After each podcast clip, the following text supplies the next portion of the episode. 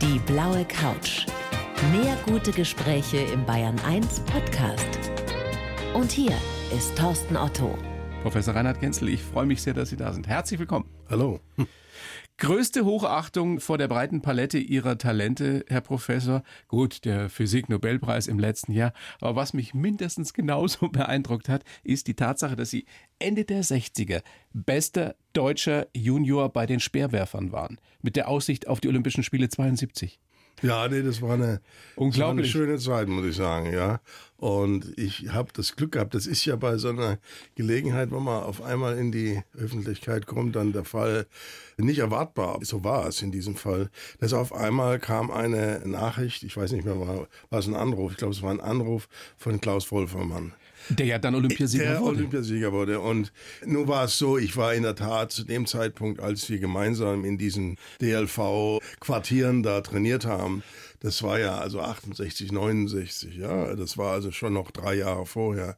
Und da saß man natürlich nicht dauernd zusammen, weil die Schülermannschaft, wenn man so will, ja, die Jungen. Und er war schon in der arrivierteren Klasse, das ist ganz klar. Aber es hätte klappen können, wenn Sie sich nicht verletzt hätten. Ja, ja. Und das Interessante ist, diese Verletzung ist eine ganz typische Speerwerferverletzung am Ellbogen. Ja? Also nicht Schulter, sondern Ellbogen. Ellbogen, ja. Das sind einfach die Fliehkräfte, die da entstehen bei den weiten Würfen.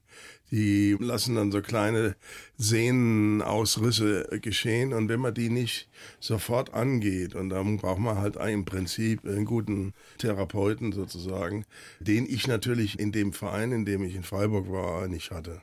Außerdem habe ich nebenbei auch noch Handball gespielt in der Mannschaft der Schule war dort sozusagen ganz wichtig. Und Handball und Speerwerfen, das weiß man nicht, aber es ist so, es sind die größten Feinde voneinander, weil eben wiederum die Wurftechnik eine ganz andere ist. Und wie dem auch sei, also dieses Problem mit dem Ellbogen, das wuchs sich dann immer weiter aus. Ich kam dann zu Herrn Klümper, ich weiß ja nicht. Ja, ja Professor Klümper in Freiburg, ja. Ja. Legendärer der legendäre, Orthopäde. Ja, ja, ja, zu dem kam ich und der hat mir dann Alpha-Teilchen in den Ellbogen reingehauen, sodass mir der halbe Arm abgefallen ist. Ja. Sie haben äußerst detaillierte Erinnerungen noch daran. Ja, Eine ja, prägende hab ich, Zeit. Habe ich, habe ich, habe ich, habe ich. Es war dann sozusagen nicht mehr haltbar. Ich habe dann versucht, oder der DLV hat mich dann noch im Diskuswerfen weitermachen lassen, aber im Diskuswerfen, da bin ich zu klein. Da muss man lange Arme haben. Ja. So. Und insoweit war es dann zu Ende. Dann fing auch mein Studium an. Ich hätte sowieso dann entscheiden müssen, was machst du denn jetzt? Aber was aus Ihnen hätte werden können.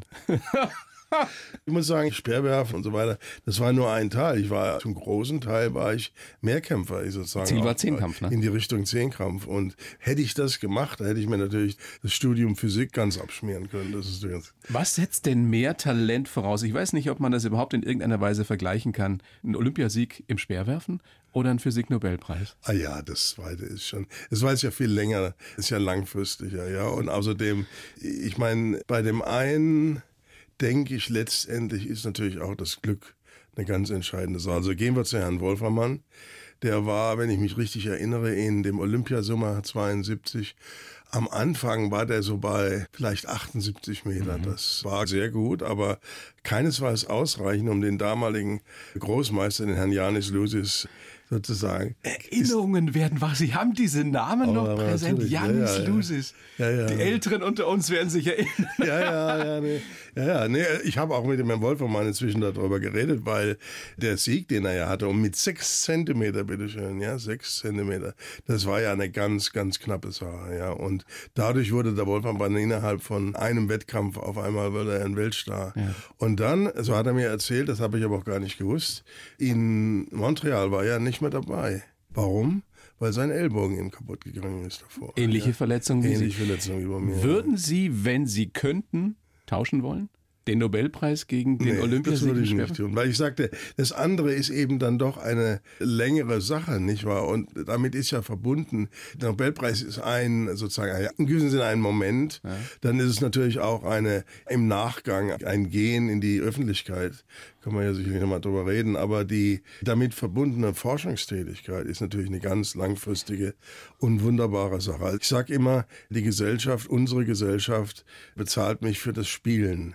Ich spiele. experimentieren, Ja, und wenn Leute mich fragen, also ich bin jetzt 69,5 Jahre und immer noch kräftig dabei, im Moment zumindest noch, habe auch von der Max-Planck-Gesellschaft als Direktor eine sehr lange Verlängerung bekommen bis 75, wenn ich das aushalte. Und ich sage immer, ich will im Sattel sterben. Ja, Ernsthaft? Ja, weil das einfach so spannend am ist. Am Teleskop oder am Computer? Ja, weil das so wahnsinnig spannend ist. Ja. Wenn Ihnen damals, dem jungen, talentierten Sportler von damals, jemand diese Karriere prophezeit hätte? Naja, ich hatte erbliche Vorbelastung. Die erbliche Vorbelastung. Ihr Vater ist, auch Professor. Mein Vater war äh, Physiker, mein Vater war Universitätsprofessor und dann auch noch kurz danach äh, Max-Planck-Direktor. Das heißt also, ich und mein Vater waren also sozusagen eine der ersten Vater-Söhne, Beziehungen in der MPG als Direktorin. Die gibt's heute, gibt's ein paar mehr, aber es ist ganz selten. Der hat ja auch Ihre Begeisterung für die Physik geweckt. Hat er. Hat Sie wollten er. ja eigentlich Archäologie studieren. Ne? Ich wollte Archäologie studieren und warum habe ich das dann nicht gemacht? Ich meine, man muss sagen, die Archäologie und die Astronomie haben vieles gemeinsam. Mhm. Ja, man, man äh, erforscht über Dinge, die mal waren. Denn wenn wir ins Teleskop schauen und wir schauen uns Objekte an, die weit, weit entfernt sind. Und das ist überwiegend das, was wir tun. Dann schauen wir Milliarden Jahre zurück. Ja? Sehen Sie dann Objekte zum Teil, die gar nicht mehr existieren? Ja, richtig, ja, natürlich. Oder sich in der Zwischenzeit wesentlich geändert haben. Das heißt also, wir wissen gar nicht, wer die sind. Wir können statistisch Aussagen machen, was mit denen also sozusagen als Klasse passiert ist, dadurch, dass wir über die Zeiten hinweg verfolgen, wie sich die Dinge geändert haben. Aber wir können im Einzelnen natürlich ein Einzelobjekt nicht verfolgen. Das geht nicht. Das heißt, wie in der Astronomie. Man guckt sich Troja Schicht 9 an und dann Troja 7 und dann versucht man jetzt zu verstehen, wie sich die Entwicklung der Stadt in diesen verschiedenen Schichten vorangetrieben hat. Ich mutmaße mal, der Grund, warum Sie sich für Physik entschieden haben, war, weil in der Archäologie doch einfach schon das meiste oder sehr, sehr vieles da, erforscht ist. Da haben Sie recht, in den klassischen Bereichen, ja. Insoweit wurde es mir dann klarer und klarer, dass dort, wo die Archäologie noch sozusagen äh, Neues zu bieten hatten, Gebiete sind auf der Erde, die sehr viel unzugänglicher sind. Zum Beispiel Tropengebiete. Und jetzt kommt also eine blöde Sache. Ich hasse Spinnen und, und Schlangen. Sie haben eine Spinnenphobie? Ja, also auf jeden Fall. Auch bei diesen kleinen Ja, Hausspinnen? nein, nein, nein, nein, nein. Die größeren Spinnen, ja, die vogelartigen Spinnen, also das ist schon. Aber wenn jetzt zu Hause so eine kleine Spinne irgendwo Na, das ist okay. ihr Netz spinnt, Das, da habe ich kein Problem mit, aber von so einer Vogelspinne oder Tarantel, das ist schon. das ist mit der Grund, warum Sie dann Abstand genommen haben. Also ja, ich würde mal sagen, die Schlangen haben eine größere Rolle gespielt, denn wenn man da so rumgeht. Welche Qualitäten denn aus dieser Zeit, um nochmal die Parallelen zu ziehen zur Sportlerzeit, können Sie nutzen oder haben Sie nutzen können als Forscher? Ja, da nee, nimmt man ja ist- einiges mit fürs Leben. Ja, nee, das ist eine sehr gute Frage. Sehr, sehr gute Frage. Und die würde, würde ich so beantworten, dass man sich durchbeißen kann. Dass man sozusagen also weiß, es ist hart. Und es ist überwiegend hart. Und es kann Vielleicht kann es dann was Tolles da rauskommen, aber als erstes muss man sich mal reinhängen. Ich sage immer, von nix kommt nix. Und also dieses von nix kommt nix, das kann dann schon mal wirklich wehtun, wirklich also wehtun. Und viele, die in die Forschung gehen, auch heute insbesondere, haben vielleicht ein bisschen wenig Vorstellung, wie viel Härte da auch gegen sich selbst sozusagen zu leisten ist. Um wirklich tief einzutauchen, Um so wirklich tief, wie es nötig ist. Genau, um wirklich tief einzutauchen, um weiterzukommen als andere, denn es waren ja schon ein paar vorher da. Die, die, Schon ein paar mit beschäftigt, mit schwarzen Löchern. Ja. zum Beispiel und dann den Weg zu finden und dann auch sozusagen jetzt in meinem Fall es spielt natürlich der Einzelne eine Rolle, aber das Team äh, der Forscher eine andere Rolle. Jetzt sind wir wieder bei der Sport, ja, dem Champions League Team sozusagen. Ich habe ein Champions League Team zusammengebaut über die Jahre, was also nicht nur als Gruppe, sondern auch die Einzelnen ganz tolle Wissenschaftler sind. Ein etwas unzulässiger Vergleich, ich gebe es zu, beim Sport, beim Speerwerfen, Sie haben es schon angesprochen, wirken brutale Kräfte auf Sehnen und Muskeln, ist aber nichts im Vergleich zu den Kräften, die rund um ein schwarzes Loch wirken, oder? Ja, das Gibt es ist da richtig. irgendeinen einen Maßstab, wie man das vergleichen könnte? Na gut, im Extremfall ist es natürlich so, dass sozusagen es nicht zu empfehlen ist, diese Reise, die wir jetzt gerade betrachten, wirklich durchzuführen, wenn sie dann möglich wäre. Denn in der Tat, beim Eintritt in die Umgebung des Schwarzen Lochs schon sind die Gezeitenkräfte, wie man sagt, so groß, dass man also als, als Spaghetti sozusagen zerpflückt wird und dann am Ende findet man sozusagen sowieso sein Ende in, in der zentralen Singularität und das war's dann, ja. Also und noch Aber nicht gibt es mal. da irgendeinen Vergleich, damit wir uns das ein bisschen besser vorstellen können? Wie groß sind diese Kräfte, die da wirken? Sie haben ja den Nobelpreis dafür gekriegt, dass Sie eben nachgewiesen haben, dass es diese schwarzen Löcher tatsächlich gibt. Eigentlich, wenn ich so ein bisschen äh, um die Kurven gehen darf, um das verständlich zu machen. Ich meine, eigentlich ist die Vorstellung eines schwarzen Loches wirklich relativ einfach und zugänglich, wenn man zwei Dinge weiß. Das erste ist, dass das Licht als sozusagen Kommunikationsträger, ja, mit dem wir kommunizieren können, äh, auch die Radiowellen, mit denen wir hier, das ist ja Licht, ja, also elektromagnetische Strahlung, eine maximale Geschwindigkeit hat. Und die ist endlich. Es gibt nichts, was also schneller gehen kann. Das heißt, das Licht ist sozusagen der Träger der Information und der, die Geschwindigkeit dieser Information. Zur gleichen Zeit, und hier kommt Einstein jetzt wirklich rein, hat er eben seine Theorie darauf ausgebaut, dass eben nicht nur Massen, die wir kennen. Wir wissen ja, was Schwerkraft ist. Ja, wir brauchen uns ja noch hier hinzustellen und mal versuchen, mit einem Sprung in das Weltall zu gelangen. Es geht halt nicht, weil die Schwerkraft uns ziemlich schnell wieder runterholt. Ja, und jetzt wissen wir natürlich, auch das haben wir gesehen, wie eine Rakete das macht. Man braucht einfach nur ein bisschen schneller springen oder sozusagen. Und im Falle der Erde gibt es halt eine Geschwindigkeit von 11 Kilometer pro Sekunde oder 39.000 Kilometer pro Stunde. Und dann kann man von der Erde abheben und ins Weltall gelangen, sozusagen. Ja, ist klar. So, und jetzt kann man in Gedanken eine solche Erde kleiner machen. Oder auch schwerer. Jetzt machen wir sie einfach kleiner bei derselben Masse. Dann wird die Schwerkraft der Erde auf der Oberfläche stärker. Mhm. Das heißt, diese Geschwindigkeit der Rakete muss immer weiter zunehmen. Und wenn man jetzt in Gedanken diese Erde statt ein paar tausend Kilometer oder zehntausend Kilometer auf ein Zentimeter komprimiert, dann kann man sich leicht ausrechnen, wenn man die Gleichungen kennt, dass die Geschwindigkeit der Rakete dann die Lichtgeschwindigkeit ist oder größer. Und das heißt, dass innerhalb eines bestimmten Radius, den wir den Ereignishorizont nennen, eben die Rakete nicht mehr rauskommt. Punkt. Kann sie machen, was sie will weil selbst das Licht nicht mehr rauskommt. Ja, so das ist der erste Punkt. Damit hat man schon mal die Vorstellung, warum das Schwarze dabei herkommt. Das Schwarze ist einfach die Information, macht eine Trennung zwischen dem, wo man also sozusagen Signale hin und zurück kriegen kann und dem, wo es nicht mehr geht. Das heißt, da kommt nichts mehr raus. Da kommt nichts mehr raus. So, und jetzt gibt's die andere Sache. Wir fahren da mit unserer Rakete an diesen Ereignishorizont heran. Und da wird's jetzt in der Tat in dem Sinne gefährlich, weil die, was ich Gezeitenkräfte nennen, sozusagen die Schwerkraft, die auf der einen Seite ansetzt und die auf der anderen Seite ansetzt, so verschieden sind, dass man sozusagen räumlich verzogen wird, wenn man so will, und damit für nicht sehr stabile Menschen, möchte ich mal sagen, diese, selbst dieser Bereich also gefährlich wäre. Aber jetzt nehmen wir uns mal an, wir wären stabiler, dann können wir uns jetzt in diese Rakete setzen, nach innen fliegen. Da spricht nichts dagegen. Wir können nur nicht mehr raus. Wir können auch nicht mehr anhalten. Aber wie sieht's da drin aus? Also äh, fangen wir vielleicht doch noch mal weiter vorne an. Wenn Sie jetzt einem absoluten Laien erklären würden in einem Satz, was ist ein schwarzes Loch? Dann habe ich Ihnen jetzt die erste Eigenschaft gerade erklärt.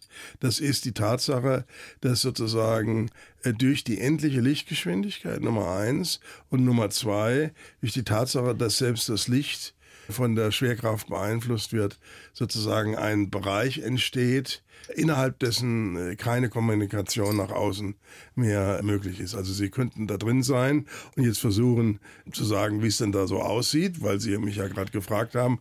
Leider wird diese Kommunikation nicht stattfinden, weil das Licht einfach nicht mehr rauskommt. Das ja? ist eine spannende und gleichzeitig gruselige Vorstellung. Man könnte theoretisch hineinreisen könnte theoretisch hineinreisen. Aber man würde nie wieder herauskommen und könnte auch mit niemandem mehr außerhalb des schwarzen Lochs kommunizieren. Richtig. Und jetzt kommt der zweite Punkt der allgemeinen Relativitätstheorie.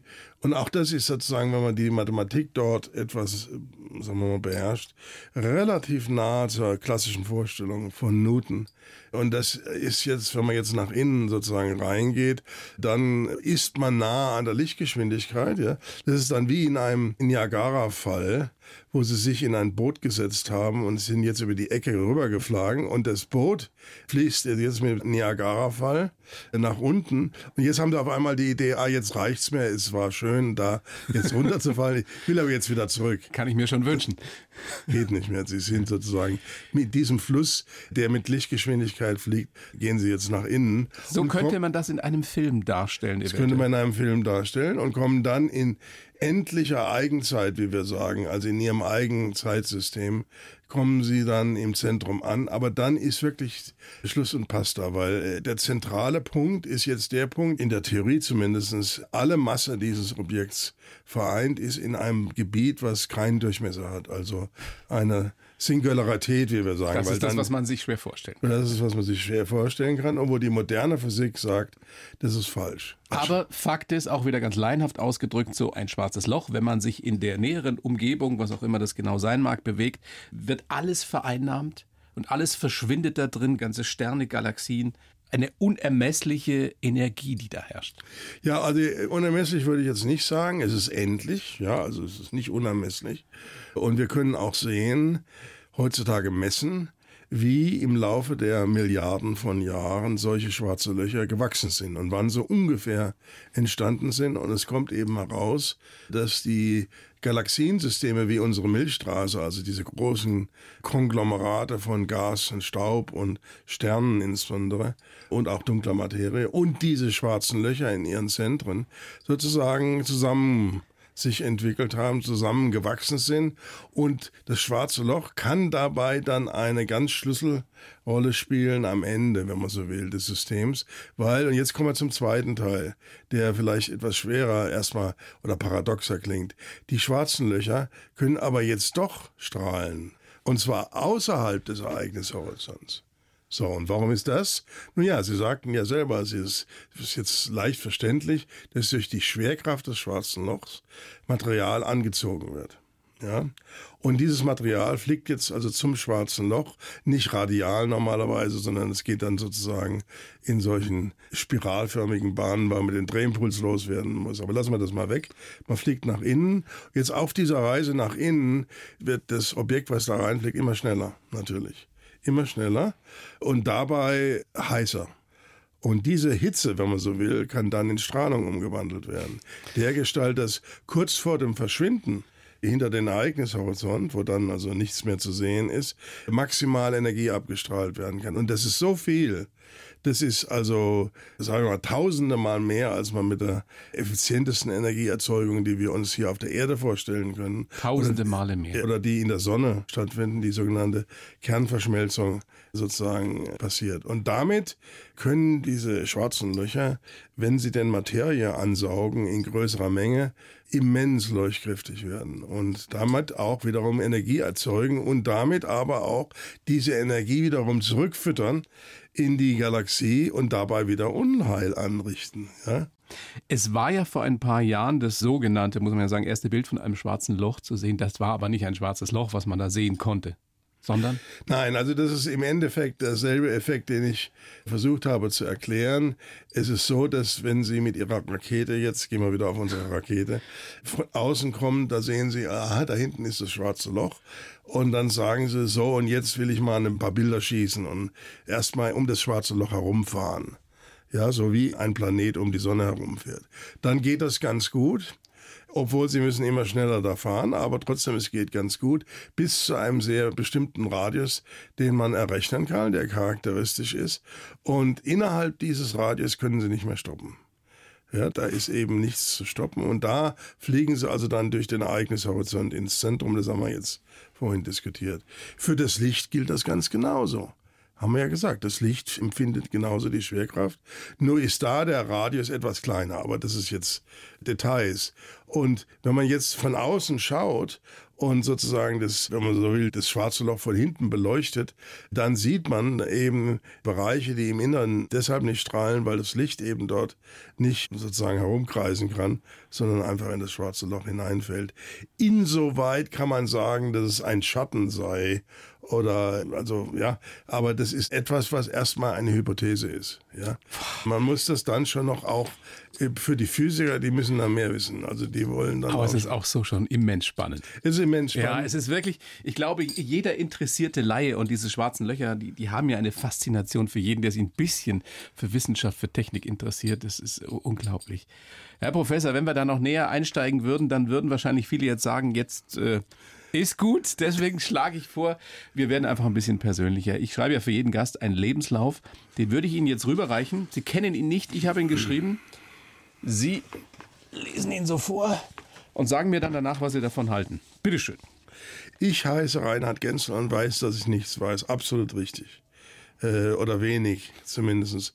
Wenn es darum geht, unser Universum zu verstehen, bin ich immer noch ein Anfänger. Absolut. Und das ist das Tolle, weil es macht sozusagen jeden Tag, wo ich was lerne, zu einem Erlebnis. Mhm. Muss ich einfach sagen.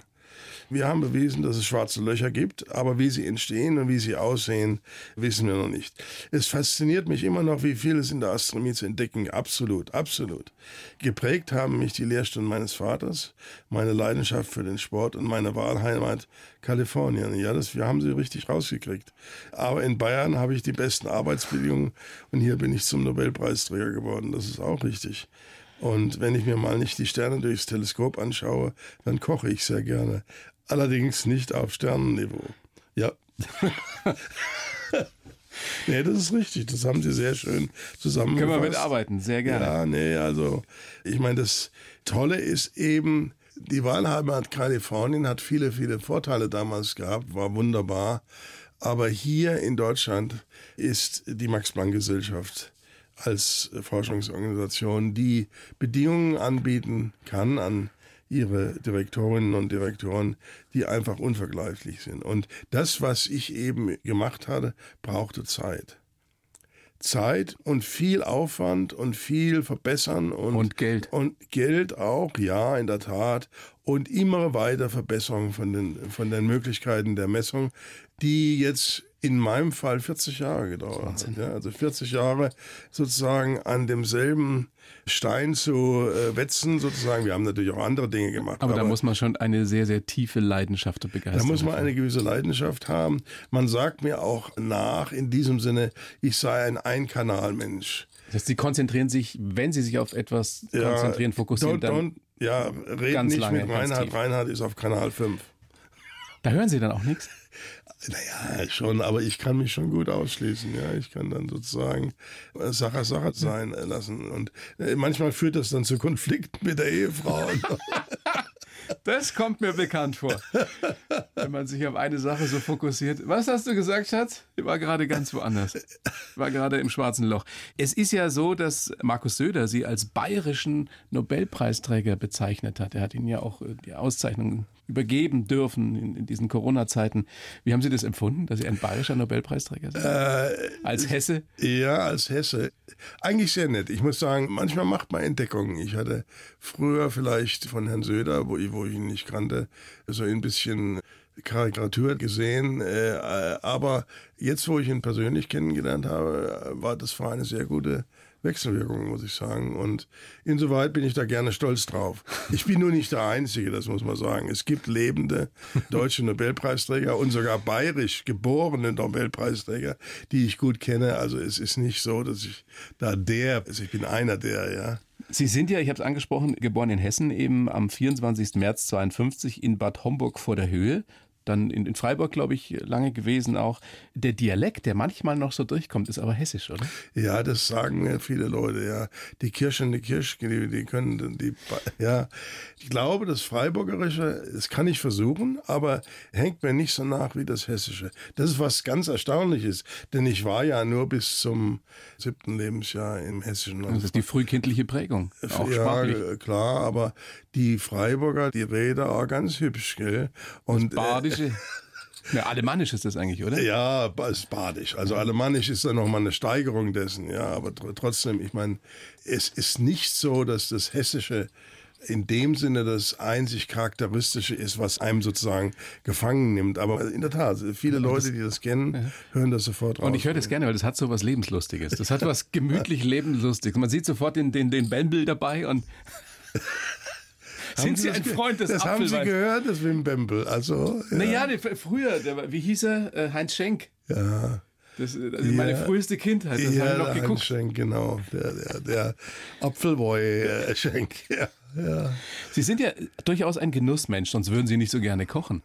Was ist da so Ihr Terrain, Ihr Spezialgebiet? Na gut, ich bin natürlich, weil ich in Freiburg ausgeboren äh, geboren bin, war nah am Elsass. Da waren wir auch meine Eltern sehr oft. Und für mich ist die französische Küche also sozusagen meine erste Adresse. Die zweite Adresse, wo ich mich mindestens genauso häufig aushalte, ist in China und Thailand und so weiter. Also überwiegend würde man sagen. Jetzt im Moment versuche ich so mal ein bisschen an die indische Küche heranzukommen. Aber es macht eigentlich alles Spaß. Also Sie kochen wirklich regelmäßig zu Hause. Oh ja, ja, ja, ja, ja. Auch Für Gäste oder nur für die grö- Familie? Ja, selber sowieso, aber auch für größere, größere Anzahlen von Dishes. Wir gerade am Wochenende alte Freunde und da habe ich durchaus, also Finde ich gut, finde ich richtig gut. Zurück zu Ihrer Kindheit. Die Mama, auch Akademikerin gewesen, VWL, BWL studiert, hat dann beim Opa in der Lederfabrik gearbeitet oder arbeiten müssen und war da wohl auch ein bisschen frustriert dann eine Zeit lang und deswegen hat sie den Sohnemann umso mehr gefördert. Habe ich mir sagen lassen. Sie war maßgeblich daran beteiligt, wenn es um Bücher ging und die, die, die Leseratte. Ja, war sie. Und ich meine, meine Mutter, für die war das wirklich natürlich, sagen wir mal so, das war nicht ihre Wahl, dass sie jetzt im, in dieser Lederfabrik die Hilfe für meinen Großvater machen sollte. Und die hätte sicherlich gerne weitergemacht im Studium und andere Dinge gemacht. Aber das war dann nicht möglich. Und dann sind wir alle umgezogen nach Freiburg, wo mein Vater dann an der Universität eine Stelle bekam. Und dann war sie sowieso sozusagen Hausfrau. Und sie hat das perfekt ausgefüllt als, äh, als Hausfrau. Aber ich gestehe, im Laufe ihres Lebens merkte man, dass sie immer ein bisschen traurig dann wurde. Weil sie die- zurückstecken musste, weil ihre persönlichen Ambitionen eben nicht verwirklichen konnte. Absolut, ja. Mein Vater war sozusagen in dem Sinne wie ich auch sehr, sehr fokussiert auf die Physik. Hat also, wenn der nach abends nach Hause kam, gut, dann gab's Abendessen, aber nach dem Abendessen hat er sich wieder in sein Zimmer zurückgezogen und hat, also Fernsehen gab's bei dem nicht. Das war die Physik und hat also weitergemacht. Und äh, Ferien, ja, hier und da mal, aber wenig, ja. Und ich meine, das ist bei mir ganz genauso. Aber Nur Sie ist- machen doch, wenn Sie zu Hause sind, machen Sie erstmal einen Schlussstrich, oder? Überwiegend, aber ja, nicht immer. Nicht immer. Wenn Sie mal nicht kochen. Wenn ich mal nicht koche, ich versuche es zu tun. Es gibt sozusagen Elemente meines Lebens, die das ein bisschen verhindern würden. Das ist die Tatsache, dass ich in meinem zweiten Leben in den USA bin. Und USA hat nochmal in Kalifornien neun Stunden Zeitverschiebung. Und es beginnt dort erst, wenn wir sozusagen hier eigentlich schlafen gehen wollen. Ja. Ich habe die Mutter ja angesprochen, weil die eben Sie wohl damals auch mit Büchern versorgt hat. Wann ging das denn los bei Ihnen, dass Sie gemerkt haben, Ihr Interesse ist da einfach da? Das ist größer. Sie wollen irgendwas machen, Sie wollen mehr wissen. Ach ja, ich glaube, das ging nahtlos äh, von der sozusagen den Jugendbüchern, die wir so alle gelesen haben, nicht in eine Sache, wo ich gesagt habe, ach gib mir doch mal lieber das Buch mit der Geschichte von den von den Römern oder sowas, ja, und dann sozusagen neben dem reinen Kinderbuch kam dann auch mal, wir mal, die Sagen. Ja. Die Sagen des klassischen Altertums. Natürlich, die Sagen des klassischen Altertums. Dann kam die Schule und ich war in einem humanistischen Gymnasium und das hat das dann noch weiter befördert und ich fand das einfach wahnsinnig spannend, muss ich sagen. Ja. Das ist ja hochinteressant, wie so etwas entsteht. Menschen mit so überragender Begabung sind ja oft relativ eindimensional, meine Erfahrung. Bei Ihnen war es ja anders. Sie waren gleichzeitig das Superhirn, sage ich jetzt mal, und der Supersportler. Wahrscheinlich hat wahrscheinlich auch verhindert, dass Sie zum Außenseiter, zum Streber wurden in der Schule. In Oder? der Tat, also die Geschichte erzähle ich immer mit einem gewissen Augenzwinkern, dass man sozusagen, ich war also in der Tat einer der besten Schüler in der Schule und das macht einem nicht nur sehr beliebt, gerade in Deutschland. Und ich habe mir sozusagen die Ausgrenzung dadurch erspart, dass ich auf der einen Seite auch der Sportstar der Schule war und natürlich auch denen in der Schule geholfen habe, die also vielleicht in der Mathematik nicht ganz so gut waren. Das heißt, Sie waren einer der beliebtesten Schüler an der Schule. Nein, nein, nein, nein, das würde ich nicht sagen. Ich war geduldet.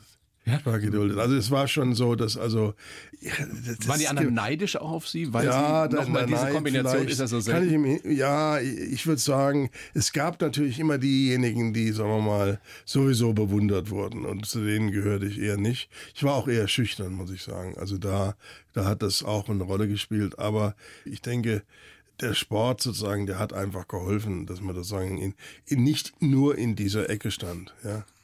Aber, Aber da gab es auch auf eine Seite Zeit von mir, Ja? muss ich sagen, die war sicherlich unangenehm. Und das war also, ich erinnere mich an so eine Szene im Physikunterricht, wo ein armer Referendar, da war ich also, was, was muss, das muss so die zehnte oder elfte Klasse gewesen sein. mit ja, 16. Und da kamen wir also zu schon etwas schwierigen Fragen in der Physik.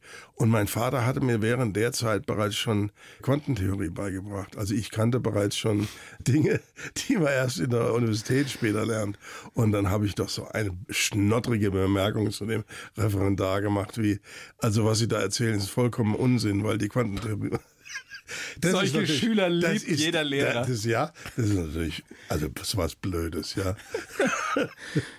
Haben Sie den mal später wieder getroffen, den Referendar Nee, von nee, Hamburg? der Arme, nee, der Arme. Aber da haben mich meine Mitschüler natürlich auch böse angeschaut, das ist schon ganz klar. Ja. Aber also, das ist mir einmal passiert, vielleicht oder zweimal, aber trotzdem ist Nicht so Ihre Art eigentlich, oder? Sie sind kein Klugscheißer. Normalerweise nicht, nein. Aber ich, ich bin gerade Ausmensch. Wenn Dinge da sind, die zu sagen sind, dann sage ich sie erstmal.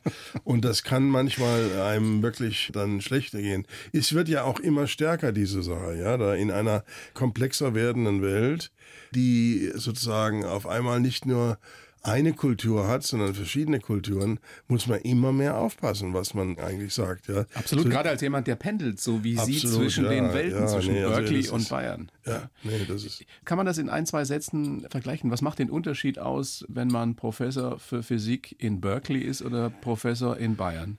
Ja, also erstmal ist, ist so, dass, darf ich mal ganz generell sagen, in dem Sinne, dass man solche Aussagen überhaupt machen kann. Die Deutschen sind sehr direkt im Mittel.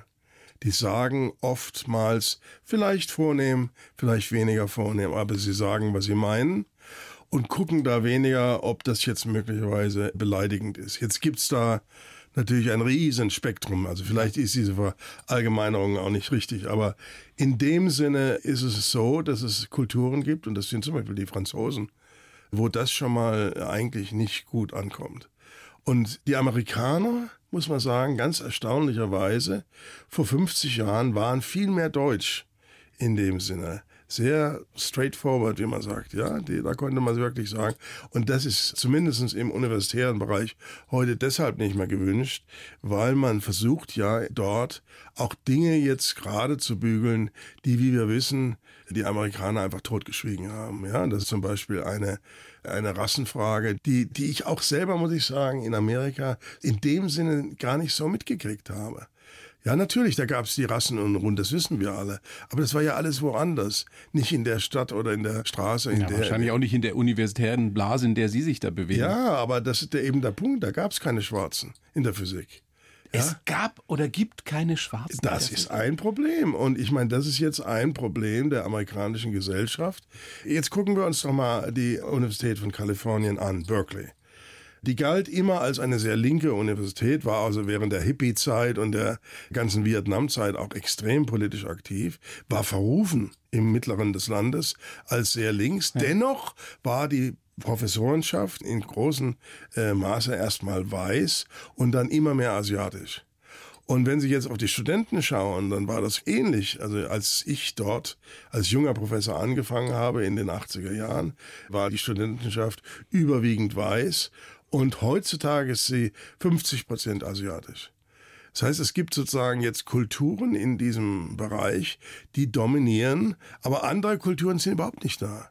Ja, also zum Beispiel die Latino-Kultur, die im Staate Kalifornien wiederum etwa 40, 45 Prozent der Menschheit ausmacht, die sieht man an diesen Universitäten dann nicht so häufig.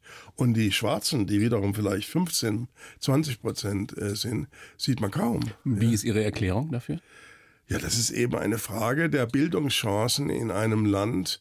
Und das ist ja bei uns irgendwo auch nicht anders. Wird ja auch immer beklagt und gesagt, dass die Bildungschancen von der Familie abhängen. Ja. Und wie schafft man das jetzt? Ich dachte, dass das in den USA, speziell jetzt auch in Kalifornien, dass die Grenzen da fließender sind, dass da hochbegabte Menschen, egal aus welcher Schicht sie kommen, größere Chancen haben. Im Prinzip haben Sie recht. Das ist dadurch der Fall, dass die Universitäten das wollen eigentlich und auch Stipendien zur Verfügung stellen für diejenigen, die sozusagen aus Minoritätsbereichen kommen. Aber trotzdem, dieses junge Mädchen, was sozusagen jetzt Latine ist, muss erstmal da ankommen in dem Bereich, wo es ausgewählt wird. Dazu muss es durch eine Highschool gegangen sein, wo wiederum das Niveau gut genug war.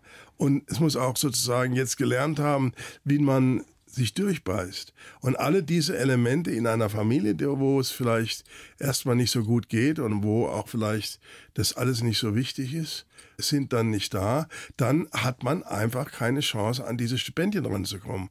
Und ohne Stipendium, äh, das ist teuer. Es ist sehr teuer, eine gute universitäre Ausbildung zu kriegen in Amerika. Also ich meine, das ist, wenn wir jetzt mal unser eigenes Land nennen, ist ja eigentlich toll. Wir haben eine, eine Ausbildung, auch eine universitäre Ausbildung, die nichts kostet oder kaum was kostet. Dennoch ist es auch bei uns ja so, und das ist ja nachgewiesen, dass so die bildungsfernen Schichten natürlicherweise nicht so sehr darauf drängen bei den Kindern, Kind, jetzt setz dich mal hin und lern das. Wenn man mal überlegt, was ein Land da an Ressourcen verloren geht, um es mal so zu sagen, völlig wurscht, ob jetzt USA oder Deutschland, Frankreich, egal wo auf der ganzen Welt, dadurch, dass Menschen, die aus bildungsfernen Schichten kommen, Kinder, einfach nicht dieselben Chancen haben. Ja. Und deswegen natürlich, wie Sie es gerade erklärt haben, auch nicht oben ankommen. Ja. Und das ist für uns, darf ich da vielleicht sagen, also jetzt ein bisschen in die Zukunft schauend, das wird immer bedeutsamer werden, inwieweit wir das schaffen oder nicht schaffen. Denn gerade im Vergleich auch mit, mit China. Ja. Da haben sie das genau über das Wort gesagt. Amerika wird da nicht mehr der Pfahl sein, an dem man sozusagen sich messen lässt, sondern es wird China sein.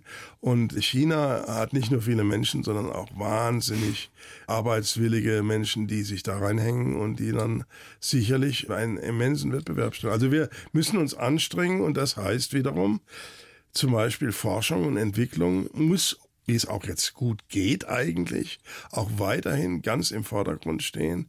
Und wir müssen gucken, dass wir früh genug mit guten Lehrern, gut auch motivierten Lehrern an die jungen Menschen herankommen, sodass zum Beispiel irgendwelche Nachteile des Elternhauses dort ausgeglichen werden können. Sonst werden wir irgendwann abgehängt werden und es wird in den nächsten Jahrzehnten nicht mehr heißen, da kommt ein Physiknobelpreisträger aus Deutschland oder aus Bayern, wie Markus Söder ja sagt.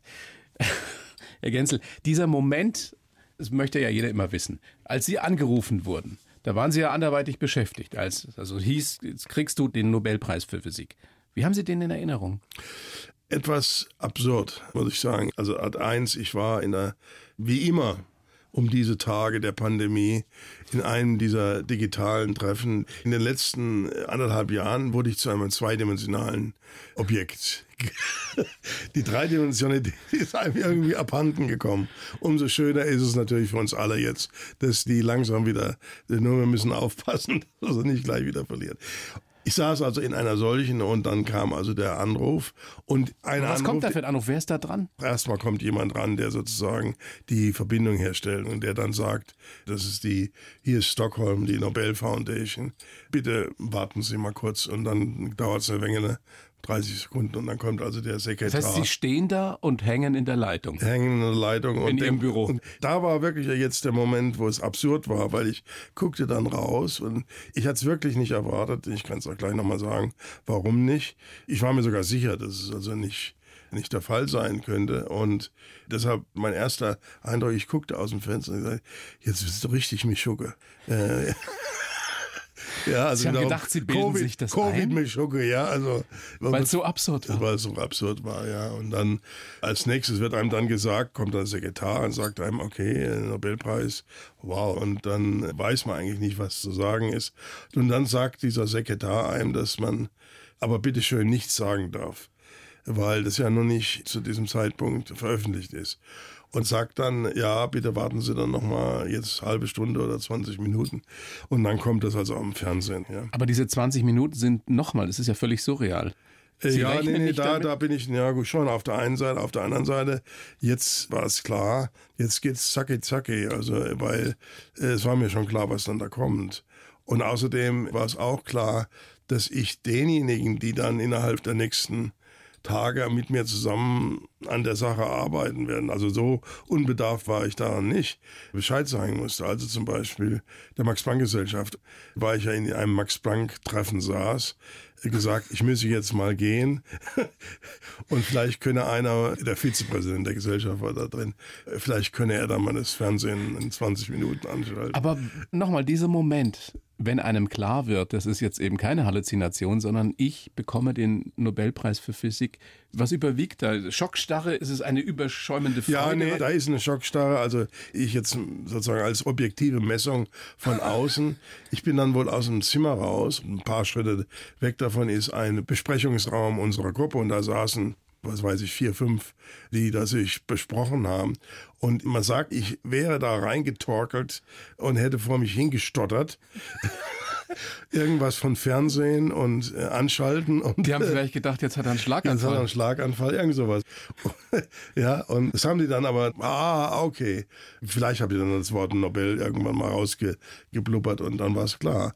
Und dann kam also die Verlautbarung und dann ging die Hölle los. Das war Ihnen aber klar, dass das so passieren das würde. Das war mir klar. Und ich meine, Pressekonferenzen und so weiter und so fort. Und dann muss man natürlich so schnell wie möglich ein Team zusammenkriegen, was jetzt mit der Sache irgendwie äh, umgehen kann. Und dann brauchte ich dazu auch natürlich die Hilfe der, Hilfe der Max-Planck-Gesellschaft. Und dann kam der Präsident an, dann kam der Generalsekretär und so weiter. Und das prasselte dann natürlich alle wie ein Tsunami auf einem. Und jetzt muss man versuchen, innerhalb dieser Sache noch was Vernünftiges zu sagen. Ich weiß ja nicht, vielleicht haben Sie es ja gesehen, ob ich da noch vernünftig war. Also gestottert haben Sie dann nicht mehr.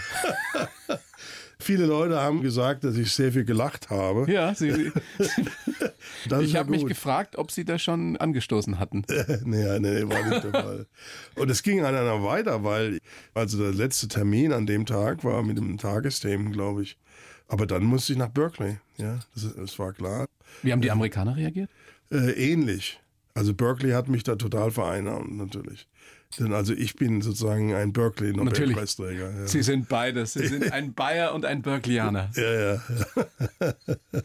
und Sie haben jetzt einen Parkplatz in Berkeley. Und ich habe einen Parkplatz in Berkeley. Das ist das höchste der Gefühle, das oder? Das ist das höchste der Gefühle, in der Tat. Es gibt jetzt mögen mir meine Berkeley-Freunde, wenn sie dann das hören, nicht böse sein. Also die Anekdote dazu ist die, es gibt, wenn man einen Nobelpreis in Berkeley kriegt, gibt es zwei Dinge. Einmal, man kriegt den Parkplatz natürlich, aber auf der anderen Seite gleichzeitig verliert man auch das Geld. Weil es ist wirklich so, dass in Amerika schon die Tradition besteht. Und die, die kenne ich, weil ich andere Preise, hochkalibrige Preise bereits bekommen habe. Da wird dann erwartet, dass man diese Gelder zum Teil zumindest, wenn nicht ganz gar, der Universität zurückgibt, um wiederum andere Dinge anzustoßen. Ja, also da kann man jetzt nicht sagen, ich kaufe mir jetzt mit dem Nobelpreis ein Haus oder irgend sowas, sondern es wird schon angenommen. Also finanziell lohnen tut es sich nicht 250.000 Euro? Was sind ja, das? Was ja. haben Sie damit gemacht?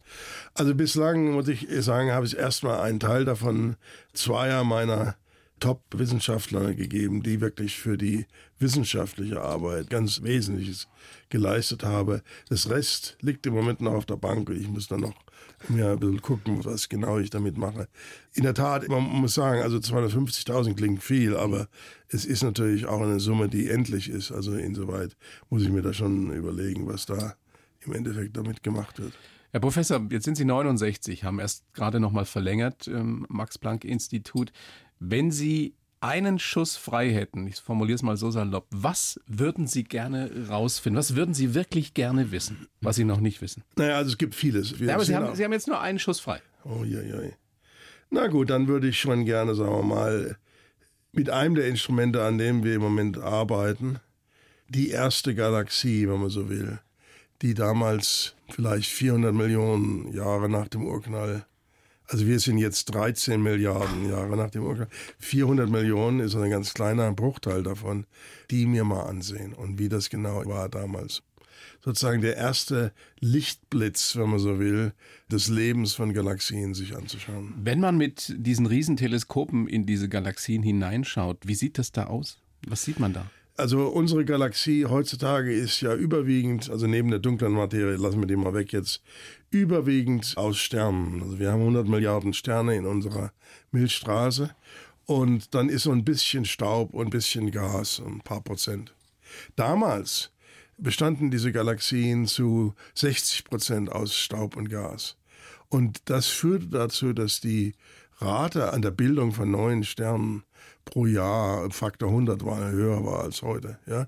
Die Milchstraße produziert heutzutage einen Stern pro Jahr obwohl sie riesig ist. Ja, riesig. Hat 100 Milliarden Sternen und nur eine pro Jahr. Aber das heißt, es war viel, viel heller damals. Es war sehr viel heller und sehr viel intensiver und die Sterne wiederum, die damals gebaut wurden, waren auch oft sehr, sehr massiv und massereich.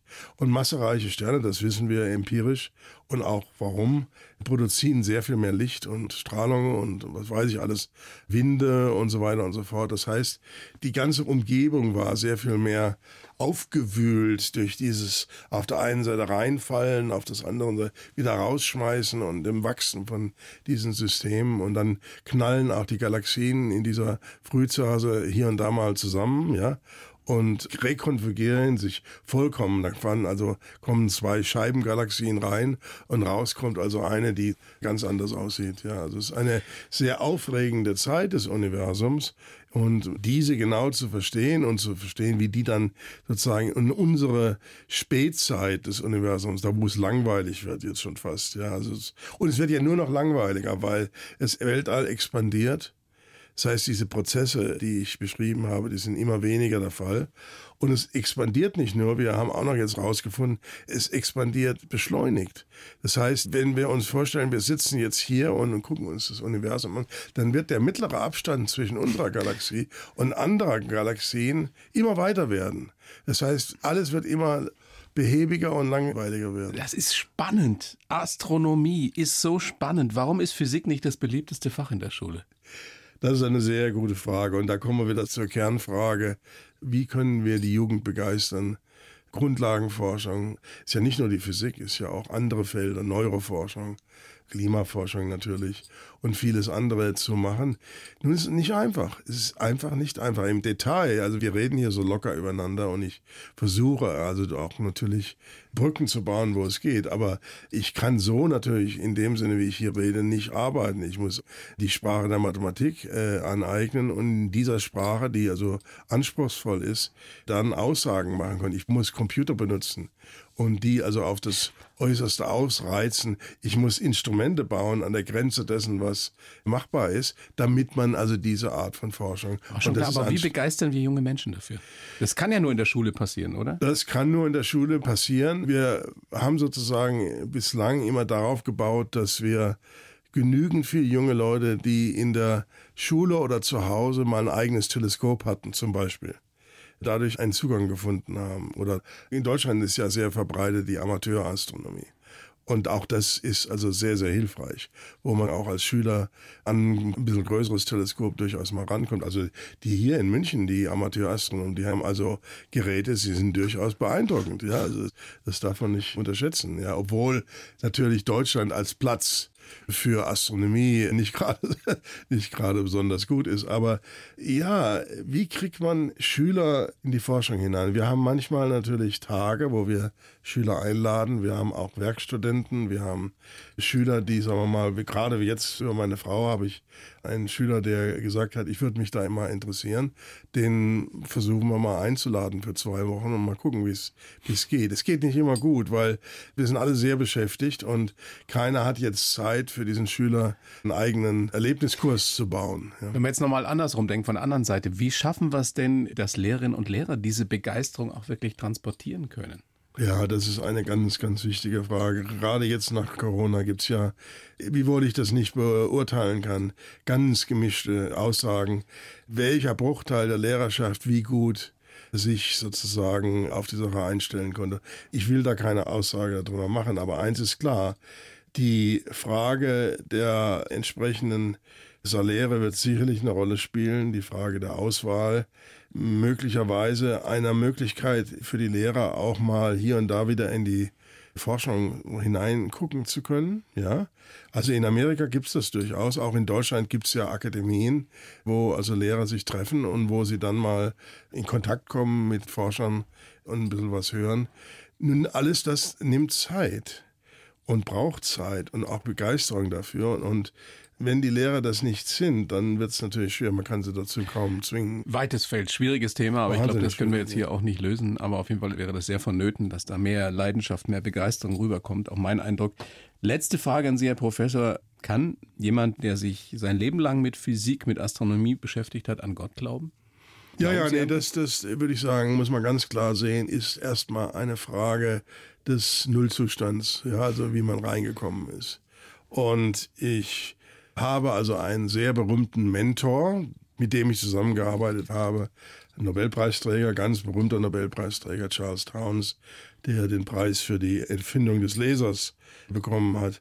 Und er war sehr gläubig, ja, es ist Zeit seines Lebens und äh, hat das auch in guter Art und Weise gemacht, sozusagen. Also man muss jetzt da natürlich unterscheiden zwischen solchen, die glauben, also dass Gott in dem Sinne eingreift auf das tägliche Leben. Das hat er nicht geglaubt, aber sozusagen in einem größeren theistischen Sinne hat er das schon geglaubt und auch an die moralische Verpflichtung, nicht wahr?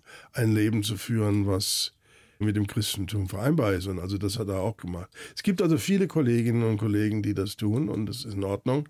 Aber Sie tun es nicht? Ich tue es nicht, nein. Ich bin in dem Sinne, ja, bin ich also ein klassischer Atheist, ja. Aber ich führe keinen Krieg. Früher mal, in der Tat, als ich vielleicht so 17 Jahre alt war, da war mir die, die klassische Kirche in dem Sinne bin evangelisch aufgewachsen, ja, war mir nicht sehr positiv. Aber das ja. schließt sich ja auch nicht aus. Man kann ja durchaus das eine oder andere an der Kirche und auch viel mehr zu kritisieren haben und trotzdem ein, ein spiritueller, ein gläubiger Mensch sein. Ja, ja, nee, ich sag ja, ich habe da heute kein Problem mit. Ich bin auch, das muss ich gestehen, letztes Jahr in die päpstliche Akademie gewählt worden. Ja. Gratulation. Und gut, da war ich noch nicht, nicht oft sozusagen und dann nur einmal digital.